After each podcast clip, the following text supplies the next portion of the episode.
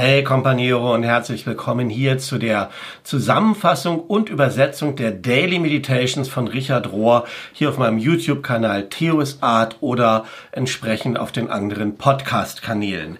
Wie immer die Bitte, wenn du neu hier bist und wenn dich das Ganze interessiert und dir gefällt und du das noch nicht getan hast, abonniere diesen Kanal, auf dem du das gerade hörst und erzähle vielen anderen davon, damit auch andere das gut bekommen und wir eine wachsende Gemeinschaft werden hier. Da ich die Meditation immer mit etwas Verzögerung mache, ist dies die erste Meditation im neuen Jahr. Und zwar ist sie vom 3. bis zum 9. Januar und überschrieben mit dem Titel Den Schleier zurückziehen. Richard sagt anfangs, wenn es dir so ähnlich geht wie mir, gibt es da einen Teil in dir, der sehr erleichtert war, den Kalender umblättern zu können zum Jahr 2021. Das vergangene Jahr hat so viel Chaos, Herzensleid und Unsicherheit für so viele Menschen gebracht, dass wir sagen können, nichts ist so geblieben, wie es war ähm, wie es sein sollte vielleicht auch und irgendetwas in uns ist erleichtert, dass es vorwärts geht. Die Daily Meditations haben insgesamt als Jahresthema eine Zeit des Entschleierns. Ich bin überzeugt, dass die Zeit, in der wir gerade jetzt leben, so eine Zeit des Offenbarens oder Entschleierns ist, wo sich die Realität zeigt, wie sie ist. Einerseits ist es so, die Systeme des Bösen sind gleichzeitig dreister, unverschämter geworden und auf der anderen Seite irgendwie banaler.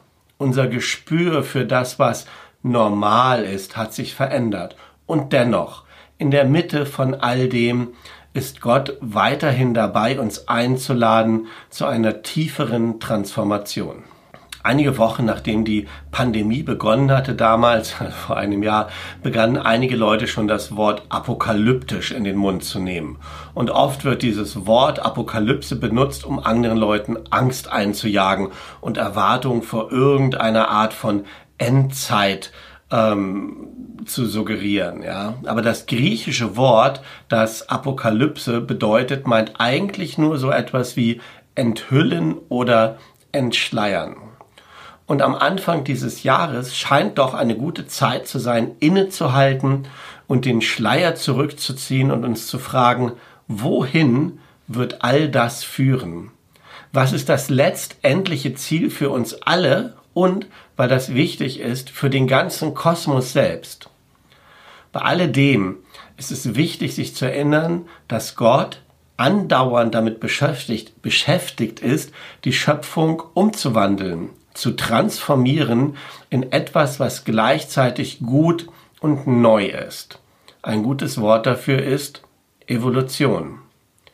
Gott kreiert, schafft, er schafft die Dinge von innen nach außen, sodass da immerzu ein Verlangen, eine Sehnsucht ist, eine Entwicklung, ein Wachsen, ein Verändern hin zu dem Guten während anscheinend mehr und mehr Leute glauben, dass das Universum keine Form, keine Richtung und letzten Endes keinen Sinn hat, können wir als Christen und Christinnen zuversichtlich sein, dass es ein finales Ziel gibt, dass es Gestalt und Bedeutung gibt. Das biblische Symbol des universalen und ewigen Christus ist das Alpha und Omega, das an das A und O, ähm, das an beiden Enden der kosmischen Zeit steht, am Anfang und am Ende. Und all das bringt uns dazu zu verstehen, dass wir jetzt heute mittendrin sind in so einem kosmisch sich entfaltenden Bewusstsein, als Teil der Schöpfung, mit der ganzen Schöpfung, die in einem großen Akt des Gebärens, des Hervorbringens liegt, wie es in Römer 8, Vers 22 heißt. Warum glaube ich, dass das eine wichtige Frage ist, an die wir uns erinnern sollten? Ganz einfach, weil ohne das, wenn wir das nicht wissen, werden wir sehr ungeduldig mit uns selbst und mit anderen, vor allen Dingen dann, wenn wir Rückschläge erleiden. Die Menschheit und die Geschichte, beides wächst sehr langsam. Das Ganze ist übrigens entnommen aus dem Buch Universal Christ oder in Deutsch heißt das Alles trägt den einen Namen. Und das ist ein Buch, was ich, Jörg Theo ähm, unbedingt empfehlen kann. Ich halte das für eins der ganz wichtigen Bücher von Richard.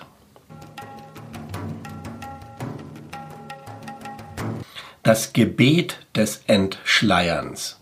Jetzt sehen wir durch ein dunkles Glas, dann aber von Angesicht zu Angesicht. Jetzt kenne ich nur einen Teil, dann aber werde ich vollständig erkennen, so wie auch ich vollständig erkannt bin. 1. Korinther 13, Vers 12. Richard sagt, wenn wir den Beginn des neuen Jahres feiern, feiern wir auch die Wiedergeburt der Zeit. Wir warten auf Gott, dass er oder sie neue Dinge tut. Wir warten darauf, wer wir sind. Wir warten darauf, dass die Gnade von Gott kommt, um Gott zu offenbaren. Wir warten auf die Wahrheit. Wir warten auf die Vision des Ganzen. Aber wir können nicht nur warten, wir müssen beten. Gebet ist nicht in erster Linie Worte benutzen, aber Worte können helfen, wenn sie aus einem leeren, kontemplativen Raum kommen. Kontemplatives Gebet ist eine Form des Entschleierns, weil es offenbart, was hinter der polierten Oberfläche unserer Gedanken, unserer Herzen und unserer Körper passiert. Wenn wir am Ende ruhig genug werden, führt uns Kontemplation zu einem Leben in einem puren, offenen Moment, gerade jetzt, gerade hier. Dies ist genug. Dies ist die Fülle. Wenn es nicht richtig ist, jetzt und hier, dann existiert es nicht. Ich sage nochmal, wenn es nicht richtig ist im Hier und Jetzt, dann existiert es nicht. Wenn wir Gott nicht jetzt erkennen, wie sollten wir Gott denn dann später erkennen? Kontemplatives Gebet lebt an einem kostbaren Platz, frei von persönlichen Bedürfnissen oder Bedeutungen oder Interpretationen. Das Leben kümmert sich nicht darum, wie wir es gerne hätten. Es kümmert sich kein bisschen darum. Und wenn wir stecken bleiben in einer Welt, wie wir sie uns wünschen, dann halten wir uns selbst für den absoluten Bezugspunkt. Aber ist es wirklich wichtig, welches meine Lieblingsfarbe ist oder welches gerade mein Lieblingsfilm, mein Lieblingskinofilm ist? Das ändert sich doch von Moment zu Moment. Kein Wunder, dass so viele Menschen Identitätskrisen haben. Kein Wunder, dass so viele Menschen ein fragiles Selbstwertgefühl haben. Sie haben nichts Solides, auf das sie bauen können, jenseits ihrer stets wechselnden Meinungen und Gefühle. Die wirklich wichtige Frage lautet, was hat mir das zu sagen? Diejenigen, die vollständig verwandelt sind, nutzen jede Erfahrung und fragen nicht danach, ob sie es mögen oder nicht mögen, sondern danach, was sie daraus lernen können. Was ist die Gebot, was ist die Botschaft oder das Geschenk für mich in alledem? Was ist die Botschaft oder das Geschenk für mich in alledem? Wie ist Gott in diesem Ereignis? Wo ist Gott in diesem Leiden? Dies ist das Gebet des Entschleierns, das die kreuzförmige Gestalt der Realität nachfragt, danach fragt, wo die ist und in uns offenbart, und zwar dann in jedem Ereignis, in jedem Umstand, in jeder Gestalt unseres eigenen Lebens. Dieser Abschnitt ist übrigens aus dem Buch Wer loslässt, wird gehalten aus dem Jahre 2003, was ich ebenfalls für eins der ganz, ganz großen Bücher von Richard halte.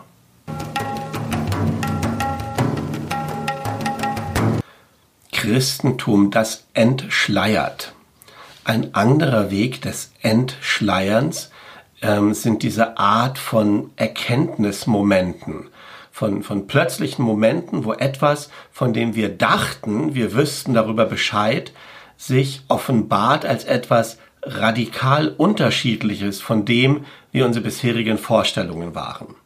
Cynthia Bourgo aus dem CAC schreibt darüber, dass wir so gewohnt sind an die Geschichte des Glaubens, so gewohnt, ähm, was Christsein bedeutet, dass das wie ein Schleier über unseren Augen ist und wir nicht länger diese Art von Erfahrungen machen ähm, und nicht länger wissen, wie diese Kraft des Geistes des Evangeliums in unserem Leben wirkt und es verändern kann. Sie schreibt, das vielleicht am meisten abtötendste oder der abtötendste Aspekt in der Christenheit ist dies. Wir kennen die Geschichte. Wir wissen, wie die Handlung ausgeht. Wir wissen, was Jesus gesagt hat und wir wissen, was wir tun sollten als seine Jünger und Jüngerinnen. Alles, was nötig ist für unsere kleine persönliche Errettung, ist bekannt.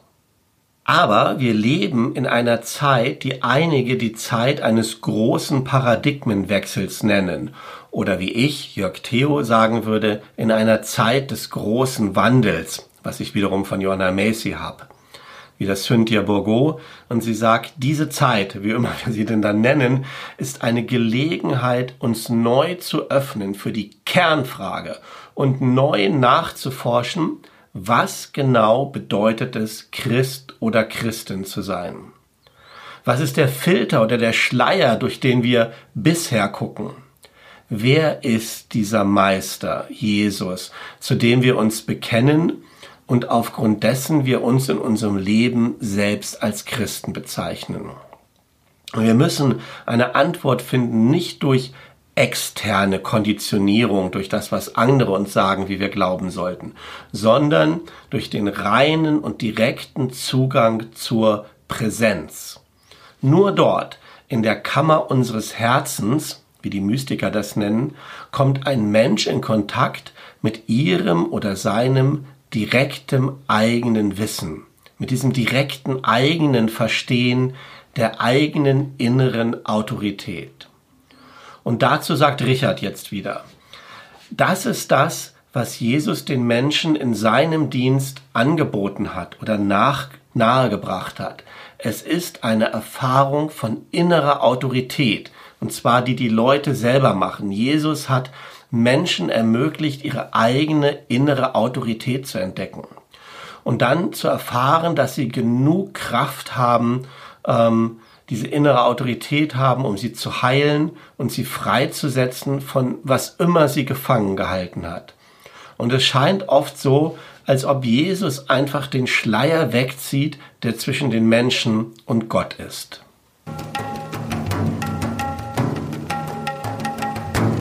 Ein grundlegendes Gefühl von Wunder, ein foundational sense of awe und das Wort, das hier im Englischen steht, Awe, meint so viel wie Wunder, Staunen, Ehrfurcht.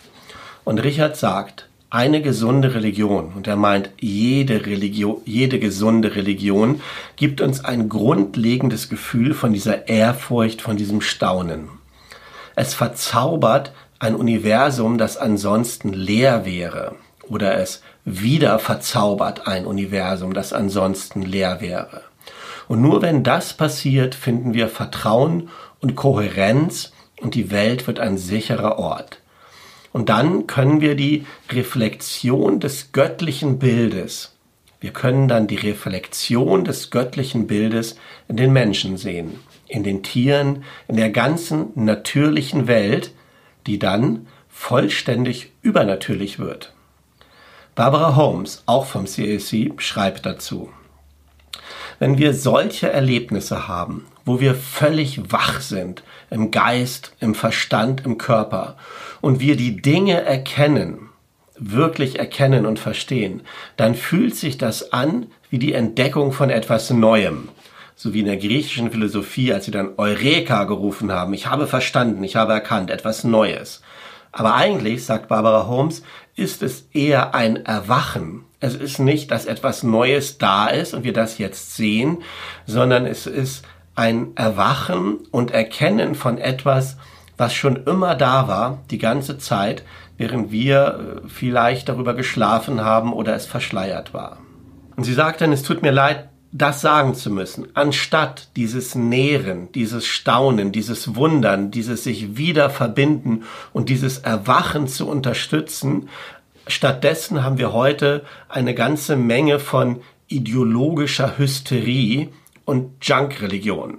Sowohl auf der rechten als auch auf der linken, also sowohl auf der evangelikalen als auch auf der liberal-progressiven Seite. Junk-Religion ist ähnlich wie Junkfood. Es macht kurz satt, ein kleiner Kick, aber es befriedigt nicht wirklich, es nährt nicht grundsätzlich.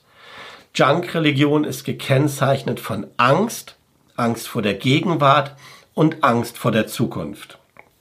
Was wir aber erleben, wenn Leute wirklich Gott begegnen, also diese tiefe innere Erfahrung des Erwachens machen, dass dann erleben wir bei diesen Leuten, dass da keine Angst mehr ist. Keine Angst vor der Gegenwart, vor der Präsenz, weil sie immer angefüllt ist mit Gott. Keine Angst vor der Zukunft, weil da ein liebender Gott darüber wacht. Und keine Angst vor der Vergangenheit, weil sie geheilt, geheilt und vergeben wurde. Wenn all das geschieht, dann benutzen die Leute Gott nicht mehr, um Realität zu vermeiden als Flucht oder ihre kleine, sich selbst dienende Realität zu fabrizieren, sondern sie lassen sich von Gott einführen in die Fülle der Realität. Nicht weg von Dilemmata und Paradoxien, sondern sie packen das menschliche Dilemma direkt bei den Hörnern.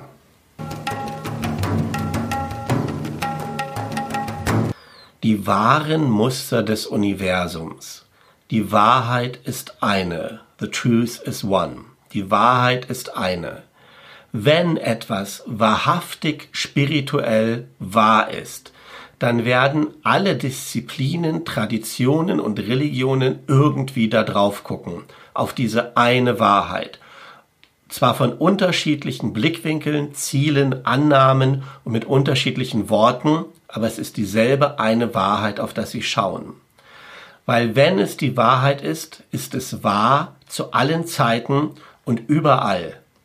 Und wahrhaftige Liebhaber und Liebhaberinnen der Wahrheit werden sie empfangen, von wo immer sie herkommt. Ganz wichtig, von wo immer sie herkommt. Brian McLaren, ein weiterer Lehrer aus dem CSC, hat entdeckt, dass wir einen Teil dieser Wahrheit offenbart finden in den Mustern des Universums und der Schöpfung. Und er schreibt Folgendes. Es wird immer deutlicher, je länger wir leben, dass das ganze Leben voller Muster ist. Die Realität versucht uns immer etwas zu sagen. Das Leben spricht zu uns.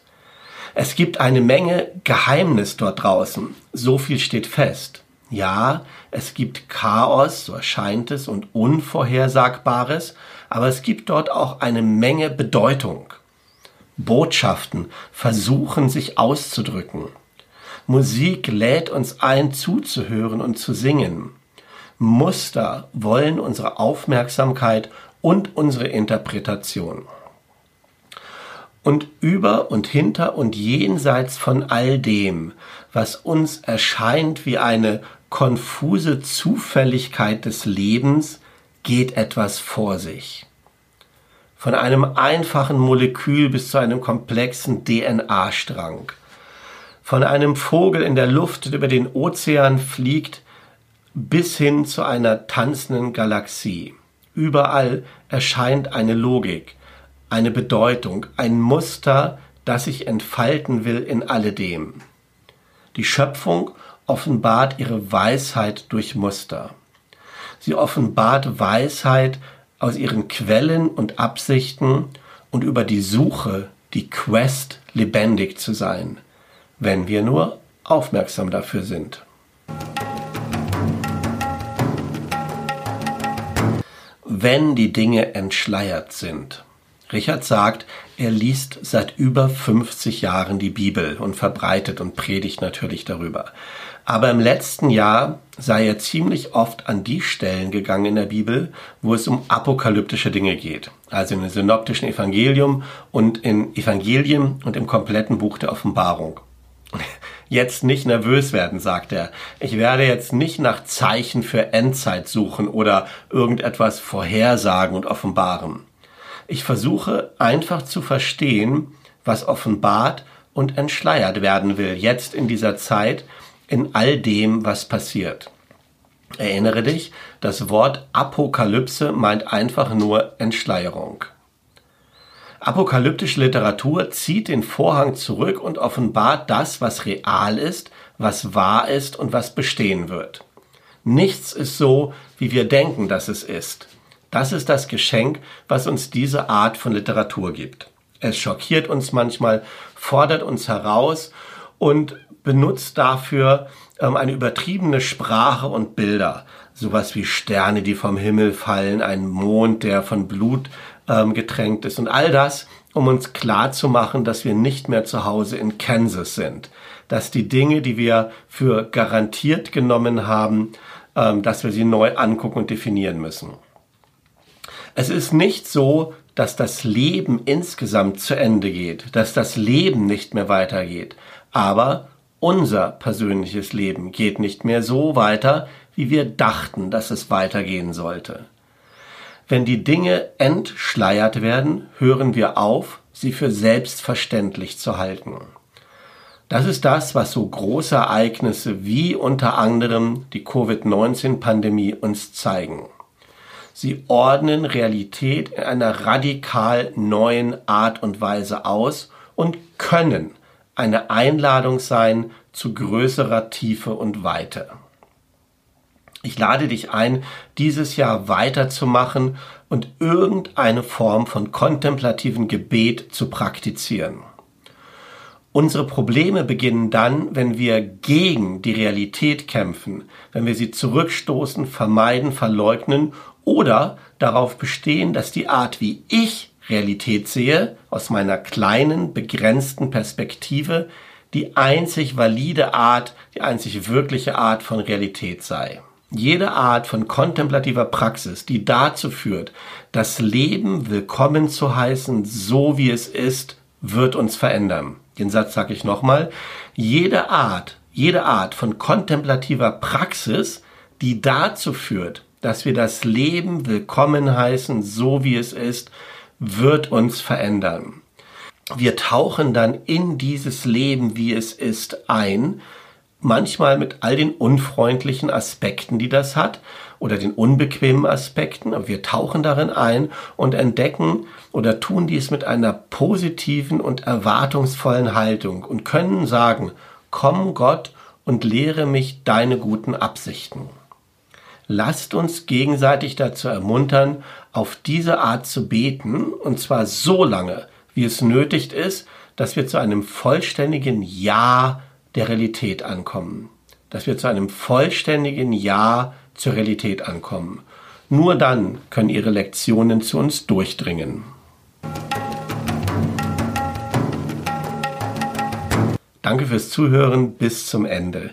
Ich schließe mich diesem Wunsch an. Und das ist auch mein Gebet, dass all das, was wir hier hören in den Daily Meditations heute und im kommenden Jahr, uns alle zusammenführt und uns dahin bringt, mehr und mehr zu erkennen, was gut ist und was dem Wandel dient. Und uns mehr und mehr zu verbinden und teilzuwerden, teilzunehmen, mitzumachen beim großen Wandel hin zu dieser schöneren Welt, die unser Herz schon kennt. Möge der Segen Gottes dich dabei begleiten, heute und bis zu dem Tag, wo wir uns wiederhören.